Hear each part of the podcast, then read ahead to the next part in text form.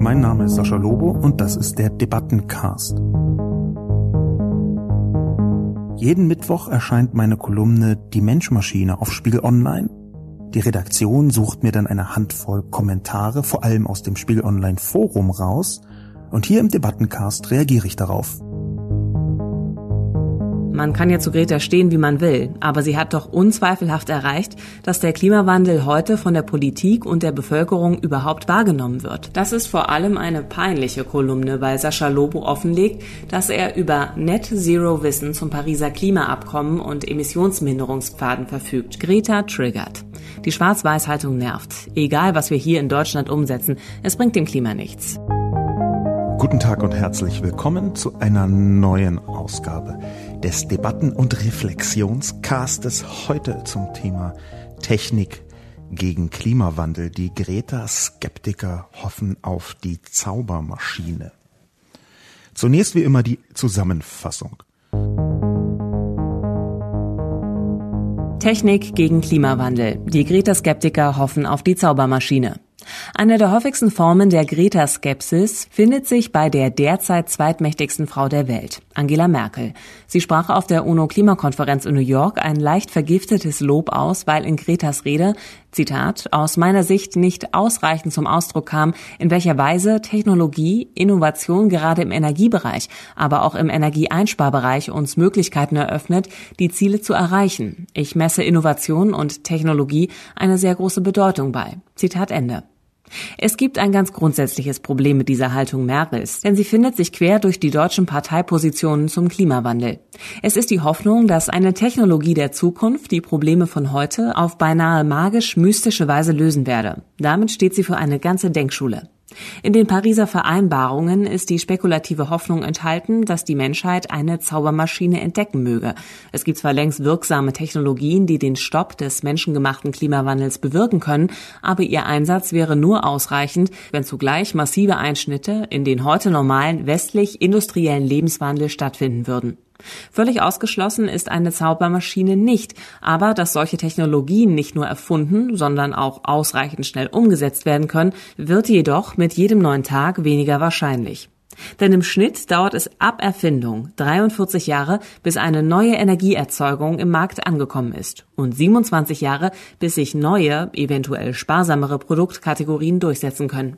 Die Technikgläubigkeit der Greta-Skeptiker ist kein euphorisch positiver Technikglaube, wie er etwa Anfang des Jahrtausends bei Internetoptimisten zu finden war.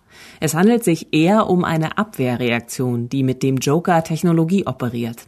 Denn dahinter steht der schlichte wie technologieferne Wunsch, die anstrengende Veränderung noch ein wenig herauszuzögern. An den Anfang möchte ich eine Kritik stellen, die über Twitter reingekommen ist. Und ich möchte sie deswegen an den Anfang stellen, weil sie in ihrer Substanz ungefähr die Albtraumkritik ist, die man so bekommen kann als Kolumnist.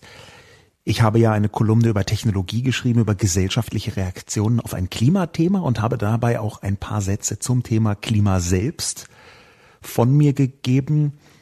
Das beruht unter anderem auf Recherchen, die ich für mein Buch gemacht habe. Darin kommt ein Klimakapitel vor, aber ich bin natürlich kein Klimaexperte, sondern eher in dem Bereich Technologie unterwegs. Und als jemand, der dann eine auf den Schlamm gehauene, aber doch richtig sein müssende Kolumne schreibt, habe ich folgende Kritik auf Twitter bekommen. Sie fängt damit an, dass ein Mann namens Andreas Kuhlmann schreibt, aber das ist doch eher eine traurige Kolumne. Die Debatte wird verzerrt, polemisch und leider nicht ganzheitlich geführt. Andreas Kuhlmann ist der Chef der DENA, der Deutschen Energieagentur, die äh, vor vielen Jahren, ich glaube im Jahr 2000 gegründet worden ist von der rot-grünen Bundesregierung und die in verschiedenen Dimensionen an Energiekonzepten arbeiten soll. Die ist, um es jetzt mal so auszudrücken, in den letzten Jahren nicht unbedingt durch drastische Kohlefeindlichkeit aufgefallen. So kam es mir vor und Kohle jetzt hier im Energiesinn. Ich möchte jetzt hier keine Unterstellung machen, aber mir schien es eher, als sei die deutsche Energieagentur hier äh, unter den Bedächtigen äh, der äh, Klimareaktion, was die Energie angeht. Das ist ja ihr gutes Recht, da möchte ich gar nicht näher drauf eingehen. Ich fühle mich jedenfalls aber bei der Kritik von Andreas Kuhlmann äh, gut getroffen. Es ist natürlich eine Polemik, die ich hier geschrieben habe. Das erkennt man ja schon daran, dass ich am Anfang diesen Mini-Rant gegen Fensterrentner aufgesetzt habe. Ich war einfach wirklich auch wütend auf diesen ganzen Hass, der auf Greta ausgekippt worden ist, obwohl ich glaube, dass dahinter noch etwas anderes steht. Ich glaube auch, dass es nicht die Aufgabe einer Kolumne ist, ganzheitlich die Debatte abbilden zu müssen, um es mal so zu sagen. Aber dieser Tweet von Andreas Kuhlmann war überhaupt nicht das, was für mich quasi das Albtraum-Szenario abgebildet hat. Das war eine Antwort auf ihn und zwar eine Antwort von einem Mann namens Oliver Geden. Der hat nämlich auf Andreas Kuhlmann geantwortet und damit meine Kolumne auch gemeint. Das ist vor allem eine peinliche Kolumne, weil Sascha Lobo offenlegt, dass er über Net Zero Wissen zum Pariser Klimaabkommen und Emissionsminderungspfaden verfügt. Das muss er auch nicht, suggeriert er aber und wird dann gern retweetet. Nennt man in der Forschung Overconfidence Bias. Nun gab es eine ganze Reihe von Leuten, die mir äh, gesagt haben, wie bizarr wenig Ahnung ich habe. Es gab auch viele Leute mit einer gewissen Expertise, die gesagt haben, nein, das trifft schon alles zu, aber darauf kommt es mir jetzt erstmal nicht an, denn Oliver Geden ist in diesem Kontext nicht irgendjemand, sondern jemand ziemlich Besonderes in äh, zweifacher Hinsicht. Die erste Hinsicht ist, dass Oliver Geden die äh, Stiftung Wissenschaft und Politik in Berlin ähm, als Arbeitgeber hat. Da ist er der Experte für Klima- und Energiepolicy.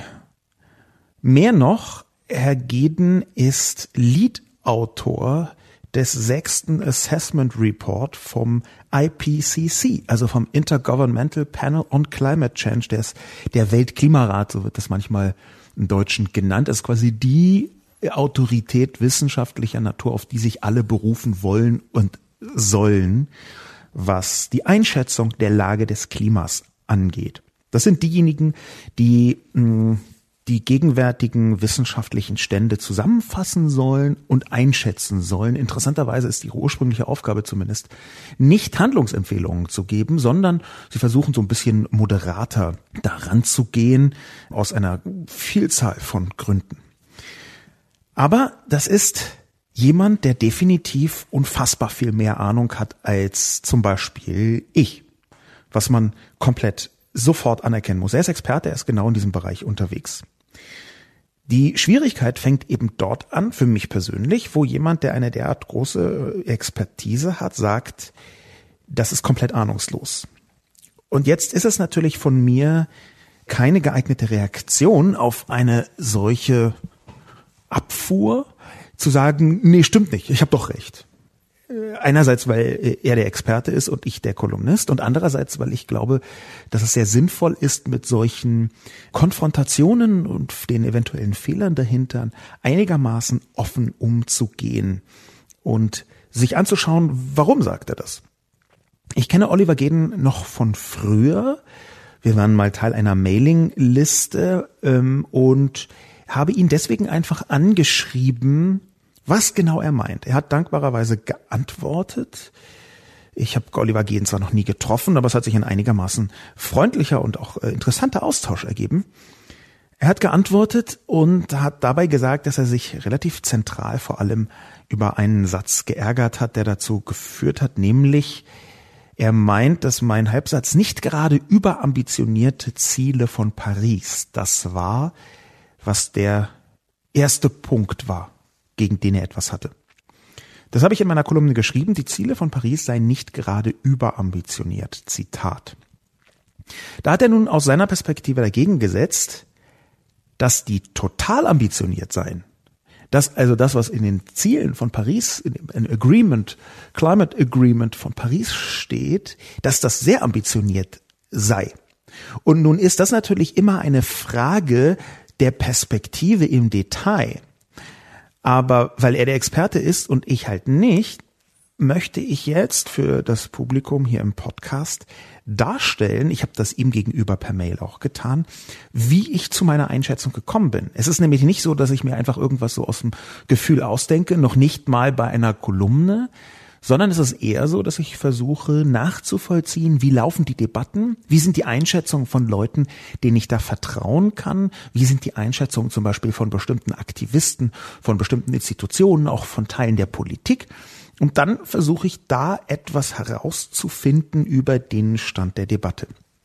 Und da verhält es sich so, dass mein Satz nicht gerade überambitionierte Ziele, den also Oliver Geden massiv attackiert hat, dass dieser Satz aus verschiedenen Quellen herausgekommen ist. Ein Eindruck, der sich über die Jahre aufgebaut hat. Ich möchte beginnen damit, und das meine ich bitte ganz richtig verstehen, nicht als Rechtfertigung, sondern zur Nachvollziehbarkeit. Ich möchte am Ende nicht sagen, ich hatte doch recht und Oliver Geden nicht, sondern ich möchte versuchen zu erklären, wie diese unterschiedlichen Wahrnehmungen zustande gekommen sind. Ich möchte beginnen damit äh, mit einem kurzen Wikipedia-Zitat, das kann äh, jeder nachlesen, zum Übereinkommen von Paris, Paris Agreement. Da was äh, der Wikipedia-Artikel ist, in dem relativ klug und deutlich und vor allem ziemlich gut ausformuliert, jetzt für Laien auch verständlich steht, was es mit diesem Klimaabkommen auf sich hat. Die nicht gerade überambitionierten Ziele, die werden dort im Eingang so beschrieben, Wikipedia-Zitat, das Übereinkommen wurde am 12. Dezember 2015 auf der UN-Klimakonferenz in Paris verabschiedet und sieht die Begrenzung der menschengemachten globalen Erwärmung auf deutlich unter zwei Grad gegenüber vorindustriellen Werten vor. Eine Überblicksstudie von Steffen et al. 2018 legt jedoch nahe, dass bereits das 2-Grad-Ziel nicht ausreichen könnte, um irreversible Rückkopplungen durch die Kippelemente im Erdsystem sicher zu verhindern, die das Erdklima dann in eine Heißzeit überführen würden, deren Temperatur mehrere Grad über der heutigen Temperatur liegen würde. Deswegen sollte gemäß der Autoren ein ambitionierteres Temperaturlimit angestrebt werden, um diese Risiken möglichst zu minimieren. Auch der Sonderbericht 1,5 Grad globale Erwärmung des IPCC von 2018 warnt in diesem Zusammenhang vor irreversiblen Folgen, zudem vor der weiteren Zunahme von Hitzeextremen, Starkniederschlägen und Dürren sowie einer zusätzlichen Erhöhung des Meeresspiegels. Soweit also erstmal das Wikipedia-Zitat und Jetzt muss man einerseits natürlich sagen, Wikipedia ist als Primärquelle völlig ungeeignet, ja. Ähm, und andererseits gibt das aber ganz gut einen Eindruck wieder, den ich auch schon während des gesamten Prozesses hatte. Um präziser zu sein, gab es schon unmittelbar nach der Verabschiedung des äh, Übereinkommens von Paris mehrere Stimmen, die gesagt haben, das ist zu schwach. Ich zitiere da zum Beispiel den Guardian vom 14.12.2015, wo die Überschrift lautet Paris Climate Change Deal too weak to help poor. Critics warn. Darunter in diesem Artikel finden sich dann verschiedene Stimmen, hauptsächlich von Aktivisten, die sagen, hm, naja, die Ziele sind nicht ausreichend stark formuliert worden. Ganz präzise war auch damals schon die Kritik, dass deutlich unter zwei Grad eine viel diskutierte, extrem häufig diskutierte Formulierung, dass deutlich unter zwei Grad gar nicht so genau ist, wie man das gerne hätte und dass einfach nur Anstrengungen unternommen werden, um auf 1,5 Grad zu kommen. Das sind die beiden Ziele, die zentral da sind. Und nun gibt es aber eine ganze Reihe von Anzeichen, die mehren sich in letzter Zeit deutlicher, das ist ja auch am Wikipedia-Beitrag zusammengefasst, dass diese unter zwei Grad nicht unbedingt ausreichen das, worauf im Wikipedia-Artikel auch angespielt wird, das habe ich damals auch schon, das fiel mitten in meine Recherchephase für mein Klimakapitel, das habe ich damals auch schon intensiver nachverfolgt. Seit ungefähr zwei Jahren versuche ich intensiver das Klima und vor allem die Debatte drumherum zu verstehen. Ich bin kein Wissenschaftler, ich versuche Debatten zu verstehen. Und da bezieht sich Wikipedia auf den äh, Sonderbericht 1,5 Grad globale Erwärmung SR 1.5, der Anfang Oktober 2018, genau vor einem Jahr, vorgestellt wurde in Südkorea. Es gibt eine Zusammenfassung für politische Entscheidungsträger, die kann man durch Googlen äh, leicht finden, die ist sehr interessant. Das, wie das in der Presse aufgenommen worden ist weil ich in der Bewertung von solchen Berichten immer auch ein bisschen abhängig bin im tieferen Verständnis von der Expertise von Fachjournalisten. Wie das aufgenommen worden ist, das haben vielleicht einige Leute noch im Kopf. Es gab damals Überschriften wie, wir haben noch zwölf Jahre, um die Klimakatastrophe abzuwenden, warnt die UN. Oder etwas präziser, das war äh, zum Beispiel eine Mitteilung von Al Jazeera, von jemandem, der dort vor Ort äh, bei der Vorstellung war. Ich zitiere die Überschrift IPCC concludes Paris Accord is not enough to limit global warming. Also dieser Zwischenbericht vom IPCC ähm, stellt fest, dass Paris nicht genug ist, um die globale Erwärmung äh, zu begrenzen. Das war also vor einem Jahr und dann gab es in diesem Sommer wiederum ein weiteres Element, wo eine vergleichsweise prominente Person gesagt hat, hm, nämlich der Generalsekretär der UN, Antonio Guterres, wo der gesagt hat, der etwas gesagt hat, das auch in meine Richtung zu deuten sein könnte. Nämlich hat er eine Mitteilung von der Associated Press gesagt, das Klima-Agreement von Paris sei immer noch nicht genug. Um präziser zu sein, zitiere ich auch hier wieder die Überschrift des Artikels, damit man sich per Google auch selbst ein Bild machen kann. UN Chief warns Paris Climate Goals still not enough. Der UNO-Generalsekretär warnt, dass die Pariser Klimaziele immer noch nicht ausreichend seien. Er hat dann zwar im Fließtext dieser Mitteilung von Associated Press steht das, er hat dann zwar ganz ausdrücklich das äh, Klimaübereinkommen gelobt, aber fügte an, dass selbst wenn die dortigen Ziele und Versprechungen erfüllt werden würden, die Welt noch immer eine katastrophale drei Grad Temperaturerhöhung am Ende dieses Jahrhunderts erleben würden. Zitat beziehungsweise übersetzte Paraphrase zu Ende. Das hängt auch damit zusammen, dass erst nach Paris, Ende 2015 war Paris, dass erst nach Paris deutlicher geworden ist in den letzten anderthalb Jahren, dass viele Einschätzungen so sich nicht aufrechterhalten lassen und zwar in eine, vorsichtig gesagt, ungünstige Richtung. Mein lieber Kollege Christian Stöcker hat darüber neulich eine Kolumne geschrieben über eine Formulierung, die ich auch in meinem Buch völlig unabhängig voneinander haben wir das getan, verwendet habe, nämlich schneller als erwartet.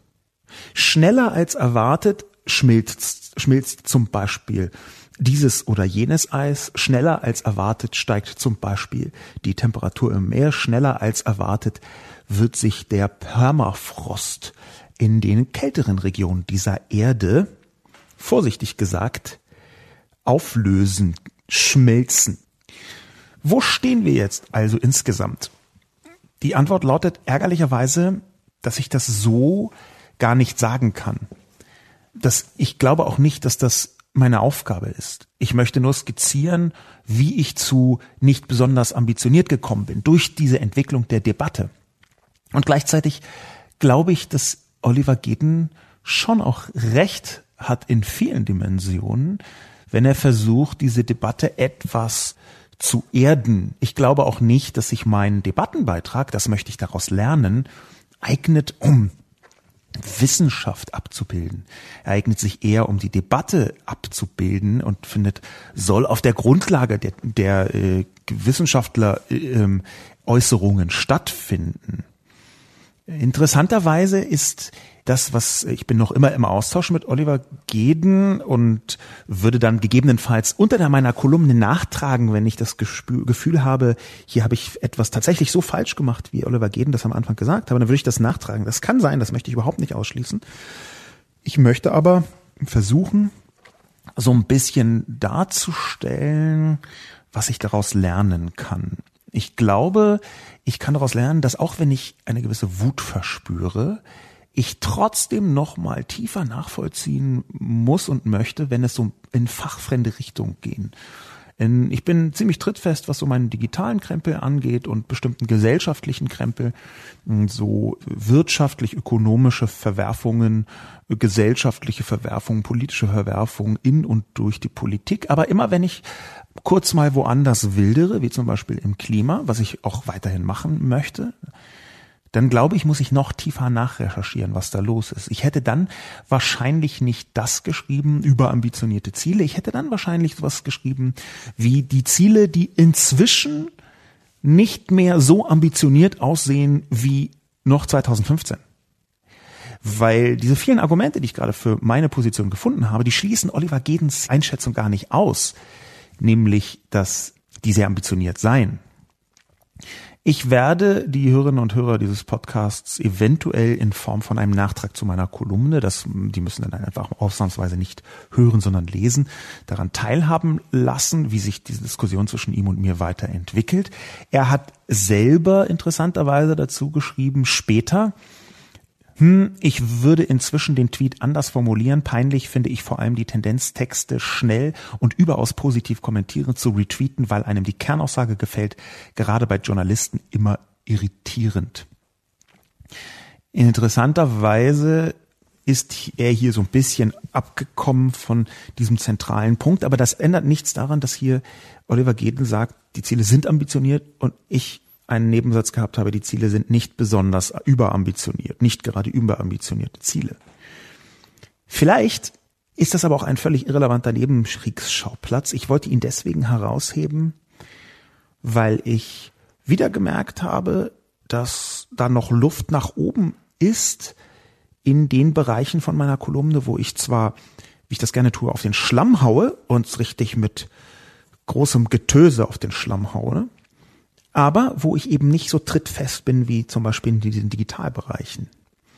Ich glaube, diese Luft nach oben versuche ich mal ganz gezielt zu füllen. Ich versuche mal so ein paar Kolumnen in den nächsten Wochen und Monaten zu schreiben, wo ich absichtlich rausgehe in Bereiche, wo ich jetzt nicht um Schlaf genau Bescheid weiß, das ist so und das ist so, sondern das mir so halbwegs aneignen muss und dann schaue ich genau nach, wie dort die Debatten aufgebaut sind, um nicht etwas so, sagen wir mal, anzweifelnswertes zu schreiben. Ich möchte da versuchen, draus zu lernen und bedanke mich natürlich sehr bei Oliver Geden dafür, dass er das so offen in der Mail zumindest dann noch gesagt hat.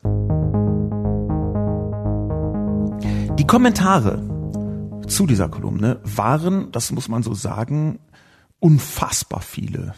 Also über 640 Kommentare. Ich glaube, das ist Rekord. Alleine bei Spiegel Online. Das hängt also auch damit zusammen, dass dieser Trigger, den ich gesetzt habe und warum verehren Sie Greta, offenbar wahnsinnig gut funktioniert hat. Und so als grundsätzliches Element ist zu beobachten, dass eine, also mein, vielleicht wäre mein Trigger auch gar nicht notwendig gewesen, denn es gibt da eine Vielzahl von Leuten, die komplett steil gehen auf Greta. Eine Vielzahl übrigens von Leuten ist vorsichtig gesagt falsch, denn es ist eigentlich eine Vielzahl von Männern. Es sind so richtig Männer. Und zwar Männer, die sich wahnsinnig getriggert fühlen durch Greta. Da gibt es äh, sehr interessante Beobachtungen. Ich habe in meine Kolumne hinein diese Erkenntnis verlinkt, verlinkt ja deswegen, weil sie nicht von mir ist. Die Greta Hater, da habe ich verlinkt einerseits Greta selbst, die darüber getwittert hat und die es relativ präzise gesagt hat, wie ihn, wie ihr begegnet wird, nämlich in einer unfassbar arschlochhaften Weise und andererseits diesen Zusammenhang mit diesem patriarchalen Kontext. Da habe ich ähm, auf der Seite mamamia.com.au einen Artikel von Helen Vnuk verlinkt, die sehr präzise auseinander nimmt, warum Greta diese Leute so triggert, diese Männer, weil sie sich verweigert, weil sie eben nicht diese verfügbare junge Frau ist, die lächelt und es den Männern recht machen will, sondern weil diese Männer, die da so komplett steil gehen, merken, die kümmert sich überhaupt gar nicht darum, was sie denken. Die kümmert sich gar nicht darum. Ich empfehle den verlinkten Artikel unbedingt zu lesen, der das sehr eindrücklich und sehr interessant äh, festmacht. Es gab ja eine Vielzahl von auch prominenten Leuten, die dann äh, komplett steil gegangen sind und sie beschimpft haben. Es gab sogar verstörenderweise Leute, die das extrapoliert haben auch sogar aus meiner Kolumne, in den Reaktionen aus meiner Kolumne, aber auch außerhalb davon, bei der Diskussion um Greta, und der dann sowas gesagt hat, ja, heute sagt man was gegen Greta und morgen zünden sie dein Auto an und übermorgen werden wir in Vernichtungslager gebracht. Ich, ich, ich wünschte, es wäre ausgedacht, aber es ist jetzt eine Paraphrase, eine Zusammenziehung, aber vom Sound her fand das genauso statt und findet das genauso statt. Das heißt, wenn man einfach nur sagt, hier, Greta macht etwas, was sehr essentiell ist, uns darauf hinzuweisen, wie dringlich dieser Wandel ist im Klima, diese Klimakatastrophe, die auf uns zukommt, dass wie die Bundesregierung beziehungsweise eine kleine Anfrage hat das offenbart der AfD, wie die Bundesregierung neulich gesagt hat, 99,7 Prozent der Wissenschaftler der Meinung sind, dass der menschengemachte Klimawandel A tatsächlich da ist und B in einer Wucht auf uns zukommt, die unprecedented ist. Wenn man das also erstmal so stehen lässt, die dann komplett dagegen hacken in einer Weise, wie ich nicht gedacht hätte, dass ein Klimathema die Leute entzünden kann. Also, dass man sich selbst als die neuen Juden betrachtet. Ich zitiere hier nur jemanden, dass man also glaubt, dass man nur weil man Greta widerspricht, und da Gegenwind bekommt, dass man dann verfolgt wird und nächstes Jahr auf den Scheiterhaufen, auch das eine häufige Formulierung auf Twitter sogar, auf den Scheiterhaufen gestellt. Was ist denn das für eine Opferfantasie? Was ist denn das für eine Größenordnung von Realitätsverzerrung? Wenn man glaubt, dass man auf Geta rumhackt, dann Widerworte bekommt und sich dann selbst im nächsten Jahr auf einem Scheiterhaufen wähnt. Das wäre eine eigene Kolumne wert, vielleicht aber auch gar nicht von mir, sich mal noch präziser anzuschauen, wie diese Männer, es sind wie gesagt, ich würde mal schätzen 95 Prozent Männer, wie diese Männer sich in eine Opferpose hineinwerfen, weil eine junge Frau sagt, guten Tag, ich möchte übrigens in Hamburg 2050 ungern ertrinken so im übertragenen Sinn. Es ist eine, eine Radikalität da drin, die mich nicht nur verstört, sondern die, glaube ich, die meisten Leute verstört, die, glaube ich, auch skizziert, dass diese Leute sich in ihrem Innersten angegriffen fühlen. Das hat jetzt nicht nur patriarchale Elemente, dass eine junge Frau ihren Platz nicht kennt, sondern da laut und heftig und emotional für die Sache kämpft, sondern das hat auch Elemente des Erkennens, glaube ich, der, Verzweiflung. Okay, es kann vielleicht tatsächlich sein, dass ich meinen Lebenswandel, so wie ich ihn jetzt führe, in der Form nicht weiterführen können werde, wenn die Gesellschaft da richtig drauf reagiert. Also werfe ich maximal alles, was ich habe, in den Kampf hinein. Das hat etwas von in die Ecke gedrängten Hunden, die dann anfangen zu beißen. Auf ähnliche Weise würde ich versuchen hier zu skizzieren, mit welchen Kalibern hier geschossen wird, auf welche Weise hier umgegangen wird. Die Kommentare, da gab es nur wenige, die eine Wertschätzung oder Verehrung für Greta Thunberg ausdrücken. Verehrung ist übrigens natürlich, weil ich das als Trigger benutzt habe, einfach völlig falsche Kategorie, äh, auch wenn ich glaube, dass es Leute gibt, die das tun, aber erstmal hat Seikor etwas dazu geschrieben. Respekt vor Greta. Man kann ja zu Greta stehen, wie man will, aber sie hat doch unzweifelhaft erreicht, dass der Klimawandel heute von der Politik und der Bevölkerung überhaupt wahrgenommen wird. Zwar immer noch unzureichend und miserabel, aber immerhin stärker, als es ohne Greta gewesen wäre. Hinterher wird also niemand mehr behaupten können, wir hätten es nicht gewusst. Ach ja, ein Wort an die Skeptiker. Schönreden ändert nichts an den fiesen Tatsachen. Danke an Herrn Lobo, der das alles so prägnant auf einen Punkt bringt. Respekt vor Greta Seiko hat das äh, äh, mit hineingebracht als einer der ganz wenigen positiven Kommentare oder nicht ganz wenige, aber wenige positive Kommentare äh, insgesamt die Wertschätzung ausgedrückt haben. aber hier schon die Leistung von Greta einfach mal auch nüchtern und, und ohne die von mir reingetriggerte Verehrung zu skizzieren. Ja, ich glaube schon, dass Greta, das Verdienst von Greta genau das ist, den öffentlichen Fokus auf den Klimawandel gedreht zu haben und das in einer weltweit wirksamen Art und Weise.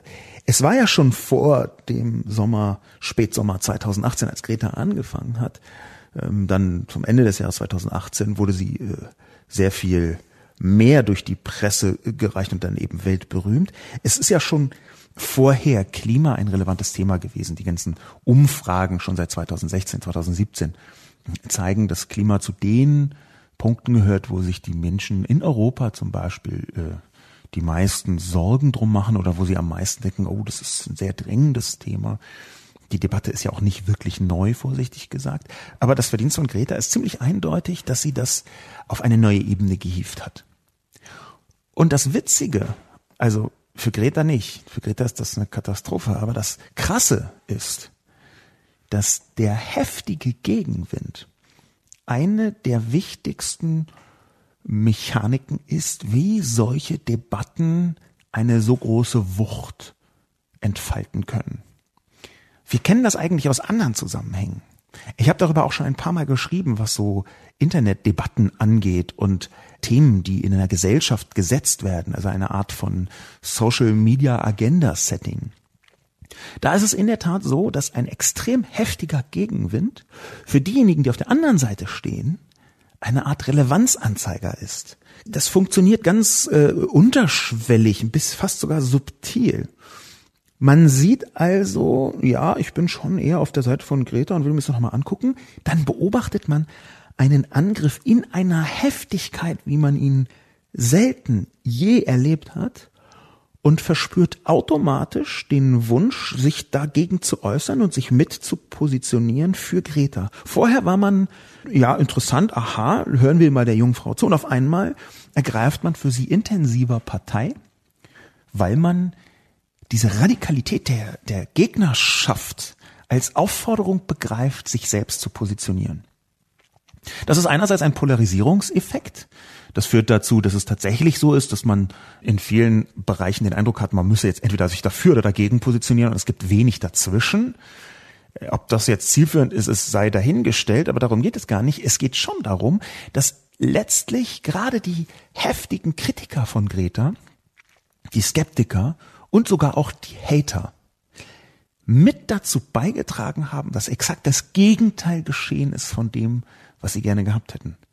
Die Hater sind aus meiner Sicht, und ich äh, glaube, das ist eine These, ich möchte das jetzt noch nicht als gegeben hinstellen, aber aus meiner Sicht sind gerade die Hater mitverantwortlich dafür, dass Greta eine derart große Wirkung erzielen konnte weil sie eine solche Lautstärke produziert haben, dass da überhaupt viele Leute erst drauf gekommen sind, weil sie auch die Themen, die Leute, die sich von diesem Thema erreicht fühlen, weit aufgespreizt haben. Sie haben quasi ihre eigenen Zirkel mit aufgeladen. Sie haben dieses Thema groß gemacht und gesetzt.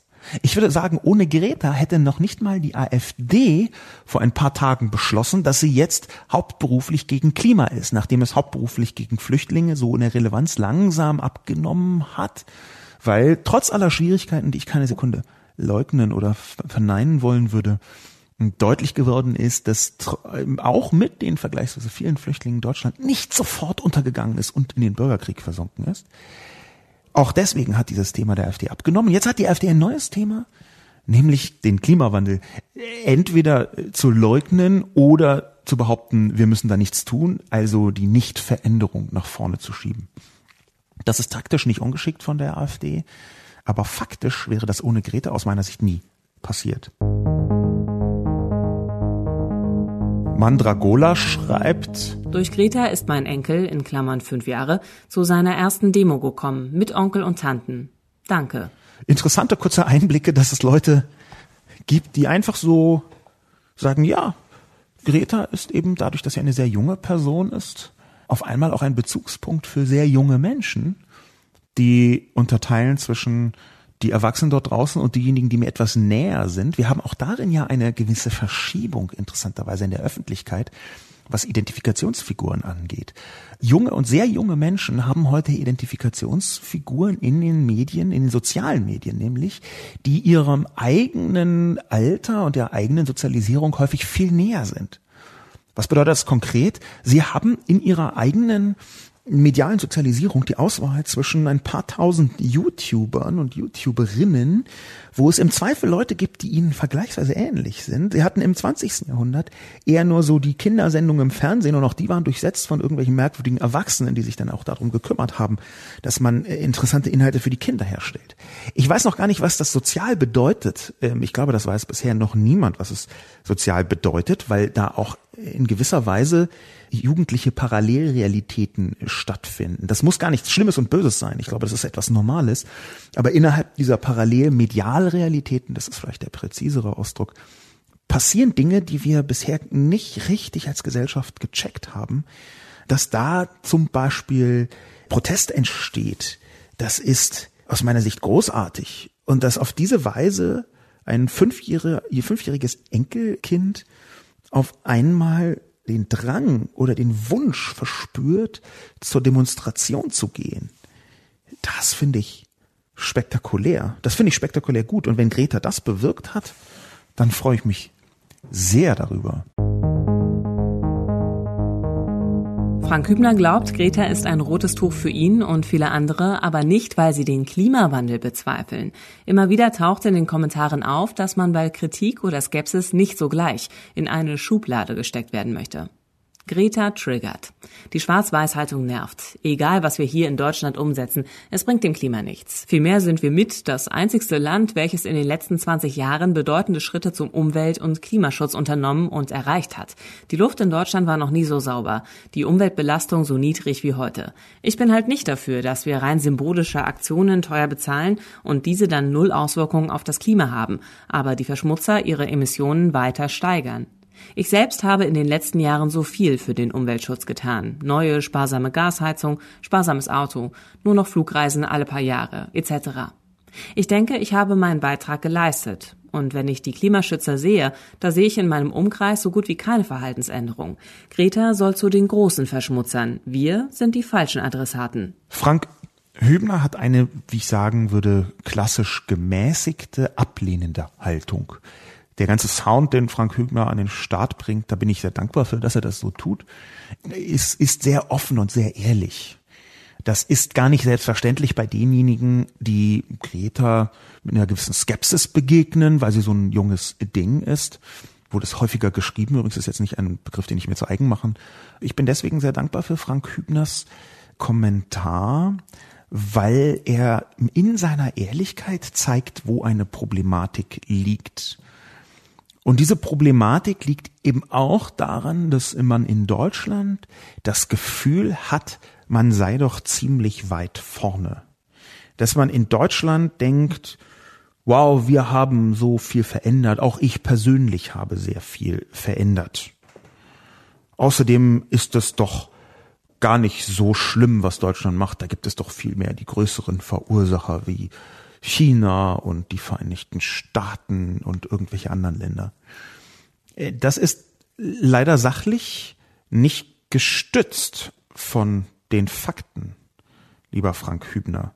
Es ist zwar eine sehr verbreitete Annahme und sie basiert darauf, dass Anfang des Jahrtausends schon einmal Deutschland versucht hatte, auch getriggert damals durch die rot-grüne Bundesregierung, die das Thema ernster genommen hat natürlich, dass man schon mal versucht hat, so ein bisschen Vorreiter zu sein. Deutschland möchte ja immer wahnsinnig gerne Vorreiter in allem Möglichen sein, außer in den Bereichen, wo es dann mal so kritisch wird für die eigenen Themen. Also nur positiver Vorreiter, immer nur dann, wenn es einem nutzt und nicht Vorreiter, wenn man es einem nicht ganz nutzt, jedenfalls gefühlt. Aber damals wurde Merkel sogar Klimakanzlerin genannt, unter anderem deswegen, weil sie in den 90er Jahren schon mal Umweltministerin war. Sie hat ein Buch geschrieben darüber in den 90ern, was, ich zitiere jetzt mal ein paar Presseartikel, die das ausgegraben haben, den Forderungen von Fridays for Future verdächtig ähnlich scheint heute. Aber das ist über 20 Jahre her. Heute ist die damalige Klimakanzlerin, äh, so Mitte des ersten Jahrzehnts dieses Jahrtausends wurde sie ein paar Mal so genannt, nicht mehr die Klimakanzlerin. Das Gefühl ist aber geblieben, dass Deutschland voll viel macht. Es ist leider faktisch nicht mehr in dieser Form richtig. Vorsichtig gesagt. Was Großbritannien getan hat, ist seine CO2-Emissionen drastisch zu reduzieren. Frankreich ebenso. Beides sind Fälle, die ein bisschen anders gelagert sind. Frankreich hat auch, glaube ich, nicht drastisch reduziert, sondern hat einfach durch diese Atomfixierung der Franzosen schon immer deutlich weniger CO2 im Schnitt gehabt als äh, andere Länder. Aber wenn man sich das faktisch ein bisschen näher anguckt, Frank Hübner, dann sieht man, es ist nicht richtig, dass wir nichts tun. Also nehmen wir die, die Zahlen von 2017, äh, dass, dass Deutschland verantwortlich ist für 2,3 Prozent der CO2 Emissionen. Die Zahlen beziehen sich abwechselnd immer mal auf äh, CO2-Emissionen und Treibhausgasemissionen. Das sind ja zwei unterschiedliche Dinge, weil CO2 nur das äh, volumengrößte Treibhausgas ist. Da gibt es noch ein paar andere, Methan zum Beispiel. Aber bleiben wir jetzt mal ungefähr bei diesen zwei Prozent, die bei Deutschland sind. Das habe ich zufälligerweise etwas intensiver recherchiert. Denn ist das, so viel zum Thema, wir sind voll vorne mit dabei, rund doppelt so viel pro Kopf gesehen wie im Durchschnitt der Welt. Deutschland produziert also pro Kopf fast doppelt so viel CO2 wie der Durchschnitt der Welt ist. Das würde ich nicht als besonders weit vorne bezeichnen. Und wenn man dann auch noch näher reinschaut und sich anschaut, dass Deutschland trotz allem noch immer ein Kohleland ist, dann wird das umso schlimmer. Deutschland ist tatsächlich der meist Braunkohle verwendende Ort auf der Welt. Noch vor China und den Vereinigten Staaten. Braunkohle ist in Deutschland spektakulär groß, was die Förderung angeht. Auch da würde ich sagen, hm, vorsichtig gesagt, ist das schwierig, wenn das wichtigste Braunkohleland der Welt, Deutschland, dann sagt dieses Gefühl, was Frank Hübner skizziert, ja, wir sind doch voll weit vorne, wir haben viel erreicht, die anderen alle nicht. Es ist aus meiner Sicht das Echo eines Gefühls, was so eine Verletztheit darstellt, so eine moralische Überlegenheit. Wir sind doch immer die Gut, wir haben voll und dann, das ist eine problematische, teilweise sogar nationalistisch gewendete Haltung. Ich möchte hier Frank Hübner nichts unterstellen, ich extrapoliere das bloß auf andere. Hm, ich befürchte aber, dass es politisch gar nicht anders geht. Eine der Essenzen von Paris ist eben auch, dass dieses Abkommen sagt, dass alle daran arbeiten müssen, auch wenn sie vermeintlich nicht so viel dazu beitragen, weil das halt in vielen Fällen nur ein vermeintlich ist. Michael Kercher versteht die Aufregung um die Person Greta Thunberg nicht und schreibt, Jesus, was macht dir ein Gewese um das Mädchen? Die Menschen hassen die doch nicht. Das ist ein junges Mädchen, die wohl noch eine schöne Karriere vor sich hat. Wie viele junge Menschen neigt sie etwas dazu, die Dinge zu vereinfachen. Aber komplett Unrecht hat sie ja nicht. Sie ist im Diskurs um die Umwelt eine Stimme der Kinder und Jugendlichen der Welt. Und genauso muss man das auch betrachten. Ich habe den Eindruck, sie nimmt sich etwas zu wichtig. Aber wer will ihr das, ob der Media Frenzy schon verdenken? Alles gut. Macht nicht so einen Hype. Das ist eine merkwürdige Wortmeldung von Michael Kercher. Es ist jetzt nicht ganz falsch, erstmal zur Ruhe aufzurufen, auch wenn das in den sozialen Medien meistens eher eine Pose ist. Das kann ich hier bei Michael Kercher nicht beurteilen. Aber ich glaube, hier wird von völlig falschen Voraussetzungen ausgegangen. Da steht nämlich, die Menschen hassen die doch nicht. Und das möchte ich drastisch verneinen. Michael Kercher, schauen Sie sich einfach mal auf Twitter an, was dort die Menschen sagen. Schauen Sie sich einfach mal an, was in verschiedenen Foren und Blogs von, sagen wir mal, Klimawandelleugnern oder Klimawandelgegnern oder wie auch immer die Leute sich bezeichnen, was dort über Greta steht. Todesdrohung, Vergewaltigungswünsche in einer Weise, die man sich nicht vorstellen kann. Das ist nicht mehr nur Hass, das ist Hyperhass. Das geht in eine Ebene, die weit über dem ist, was ich bei anderen Diskussionen gesehen habe. Das geht bis in einen Bereich hinein, den ich als quasi pathologisch bezeichnen wollen würde, weil da ein, ein solches Hassventil aufgemacht wird, speziell auch, ich habe das ja geschrieben, es ist eine junge Frau mit Behinderung, nämlich mit einer Form von Autismus. Ich glaube auch, dass es sinnvoll ist, das offen zu sagen, dass es hier um eine Form von Behinderung äh, geht. Ich habe mich auch schon häufiger ausgetauscht mit Menschen, die selbst Autisten sind, um mal zu erfahren, die können ja völlig überraschend für alle Beteiligten äh, kommunizieren. Und da gibt es eine große Fraktion, die sagt, nein, es ist eine, schon eine Behinderung. Und Greta wird genau auf diese Behinderung in einer Weise attackiert, wie ich es selten gesehen habe. Nicht, dass nicht sowieso Frauen, insbesondere nicht weiße Personen, Jüdinnen und Juden, in einer Weise attackiert werden, die äh, so einen weißen Mann äh, wie mich jetzt nicht so häufig oder auch nie trifft. Und trotzdem ist allein die schiere Zahl der Hasskommentare, echter glühender Hass, so überragend, dass ich das zurückweisen muss, lieber Michael Kercher. Ich empfehle hier nochmal den Link anzuklicken, den ich im Text eingebaut habe, nämlich im zweiten Absatz unter Greta Hater. Da habe ich ein, äh, ein paar Tweets von Greta selbst mit eingebaut, die geschrieben hat, As you may have noticed, the haters are as active as ever going after me, my looks, my clothes, my behavior, my differences. They come up with every thinkable lie and conspiracy theory. Übersetzt, wie ihr vielleicht bemerkt habt, sind meine Hater aktiver als je zuvor oder so aktiv wie immer, je nachdem.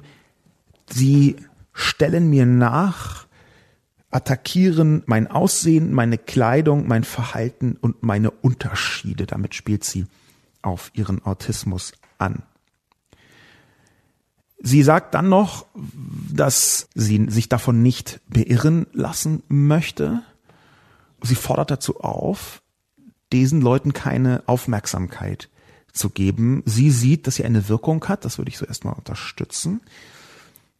Aber ich möchte dem widersprechen, dass die Menschen sie nicht hassen. Ich glaube, sie ist zu einem Symbol des Klimagegnerhasses geworden. Auch gerade deswegen, weil diese Menschen wahnsinnig schwierig damit zurechtkommen, dass es ein junges Mädchen ist, was emotional ohne jede Frage, aber auf Basis von wissenschaftlicher Erkenntnis argumentiert. Diesem Tweet geantwortet hat ein Mann namens Stefan Rahmsdorf, einer, dem, einer der führenden ähm, Klimawissenschaftler. Der ist äh, Professor äh, an der Universität von Potsdam und äh, beschäftigt sich äh, mit Ozeanologie. Er hat ähm, die, die Wirkung des Klimawandels auf das Erdsystem intensiv erforscht. Dessen Antwort, äh, Ramsdorff, einer der weltweit, glaube ich, renommiertesten Klimaforscher, ist, ich übersetze das mal, liebe Greta, deine Hater wissen, in ihrem Innern, dass du recht hast. Sie möchten das aber nicht erkennen. Sie sind verzweifelt dabei, eine unangenehme Wahrheit wegzukämpfen.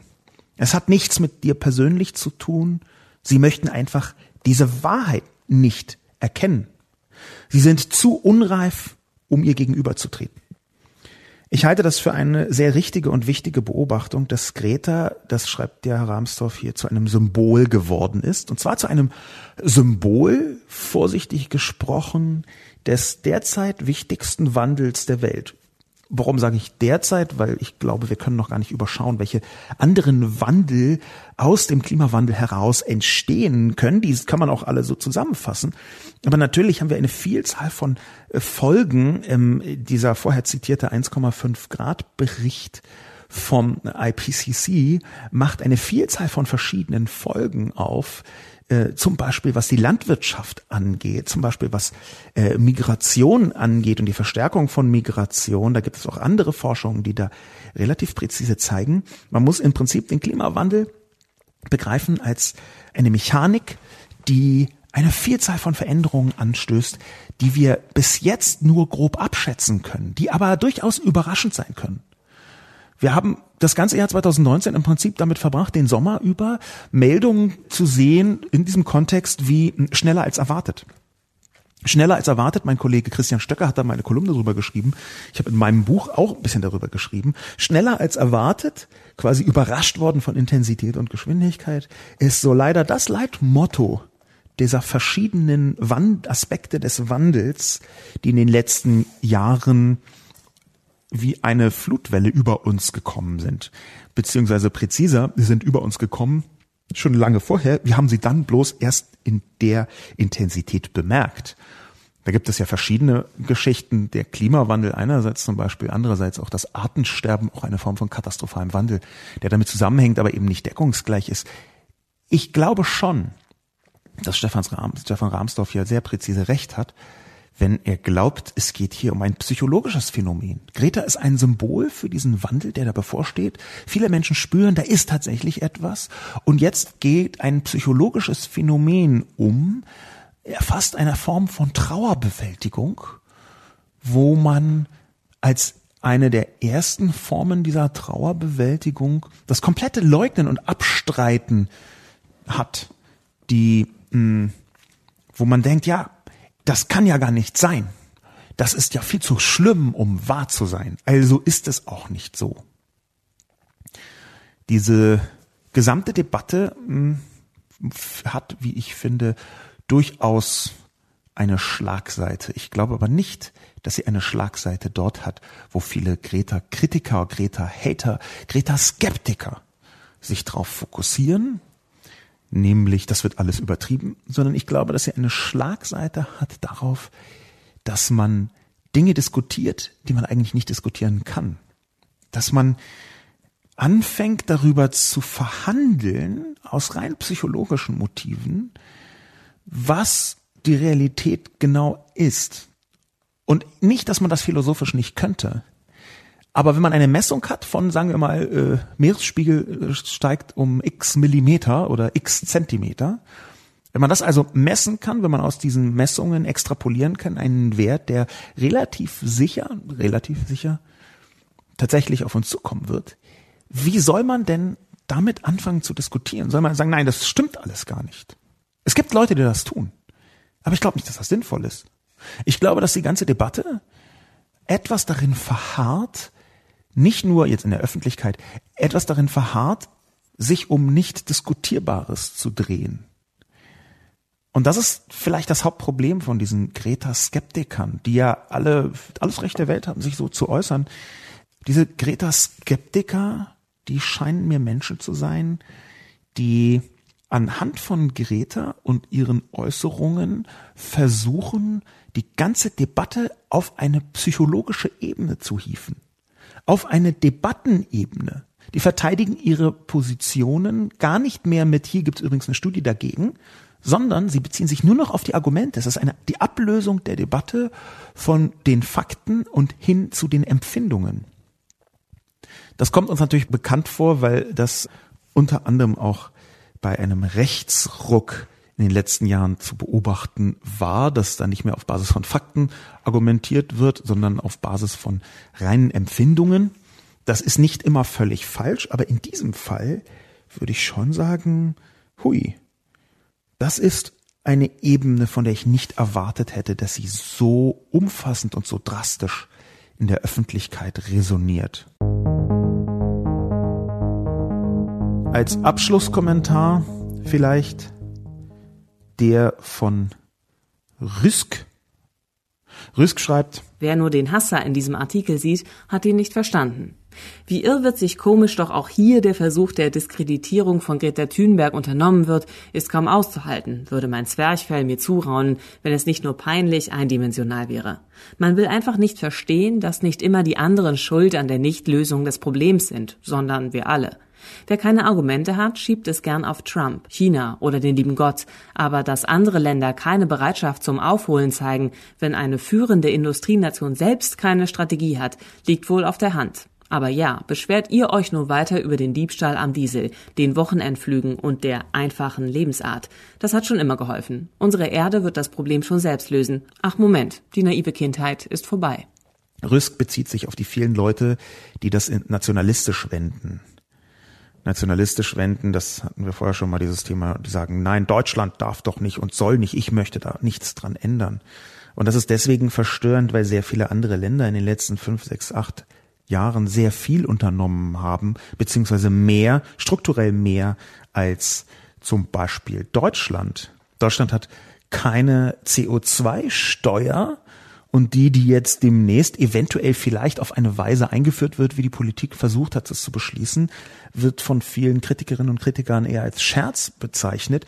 Polen hat seit 1990 also im nächsten Jahr 30 Jahre eine CO2-Steuer. In Finnland ist es fast genauso lang, in vielen anderen Ländern der Welt ebenso. Großbritannien hat ein bisschen anders gelagertes System, aber es war vergleichsweise effektiv bei der Reduktion von CO2-Ausstößen. Und Deutschland ist nicht so weit vorne, wie man gerne hätte. Das ist einfach nicht wahr. Das ist das Gefühl von den Leuten. Und das Gefühl beruht eben auf einem Nationalismus. Wir wollen, aber die anderen sollen nicht. Ich glaube, das ist eins der zentralen Probleme, eine Form von Realitätsabwehr in dieser Diskussion. Ich glaube, dass diese Leute, die sagen, hey, wir sind doch so weit vorne, noch in einem emotionalen Status von Anfang des Jahrtausends verharren, als Deutschland für einen Moment tatsächlich mal versucht hat, eine Art Spitzenreiter in diesem Bereich zu sein. Ich glaube, dass das eine überholte Position ist und ich beziehe mich hier auf eine ganze Reihe von anderen Expertinnen und Experten, die das ebenso sehen. Ich glaube, dass wirklich nichts vorbeiführt an einer Veränderung des Lebenswandels. Ich habe geschrieben industriellen Lebenswandels. Das ist jetzt nicht Lebensstil. Ich möchte jetzt nicht einen veganen Tag die Woche irgendwie vorschlagen. Das kann jeder machen, wie er möchte. Ich glaube nicht, dass irgendwelches Vorbildgetöse das ist, was uns da weiterbringt. Ich glaube aber schon, dass wir politische Lösungen brauchen in diesem Kontext. Ich beziehe mich da auf Lösungen wie die schon erwähnte äh, CO2-Steuer, vorgeschlagen von einer Vielzahl von Experten. Mit diesem etwas entspannteren Ende möchte ich mich fürs Zuhören bedanken. Mein Name ist Sascha Lobo und bis zum nächsten Mal.